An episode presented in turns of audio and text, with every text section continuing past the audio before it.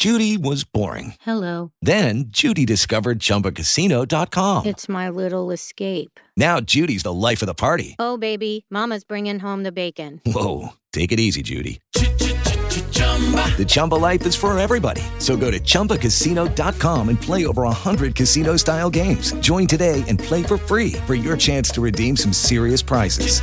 chumba ChumbaCasino.com. No purchase necessary. Void where prohibited by law. 18 plus terms and conditions apply. See website for details. Lucky Land Casino asking people what's the weirdest place you've gotten lucky? Lucky? In line at the deli, I guess? Aha, in my dentist's office. More than once, actually. Do I have to say? Yes, you do. In the car before my kids' PTA meeting. Really? Yes. Excuse me, what's the weirdest place you've gotten lucky? I never win and tell. Well, there you have it. You can get lucky anywhere playing at LuckyLandSlots.com. Play for free right now. Are you feeling lucky? No purchase necessary. Void where prohibited by law. 18 plus. Terms and conditions apply. See website for details.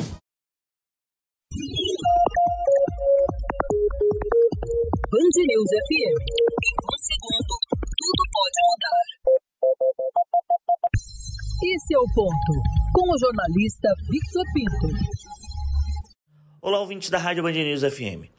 O presidente da Câmara de Salvador, Carlos Muniz, terá um desafio: imprimir sua imagem, seu ritmo próprio, à frente do Legislativo Soteropolitano após a passagem por quatro anos de Geraldo Júnior, hoje vice-governador da Bahia, conhecido por suas habilidades políticas e também pelas ações midiáticas. Muniz, que tomou posse na presidência numa sessão solene nesta segunda-feira, dia 2 de janeiro, conseguiu chegar ao posto graças a essa habilidade geraldiana, mas fica dúvida. Terá ele a independência para tocar suas ações ou ficará sob a sombra do agora vice-governador? A caneta agora é de Muniz, assim como os cargos e a pauta do legislativo.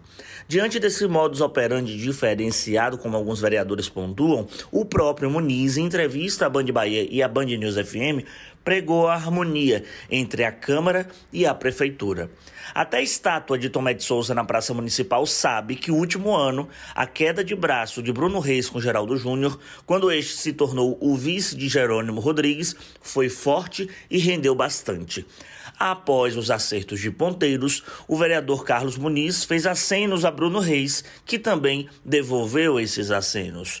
Contudo, foi inevitável perceber a ausência do prefeito na sessão de posse e também o não envio de um representante oficial para compor a mesa do evento no plenário Cosme de Farias.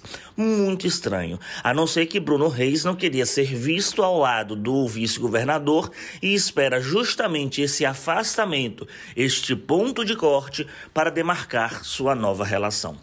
A Câmara volta para o recesso parlamentar, mas no dia 2 de fevereiro acontece a abertura dos trabalhos e veremos a olho nu como, de fato, está essa relação entre Bruno Reis e Carlos Muniz. Esse é o ponto, com o jornalista Victor Pinto.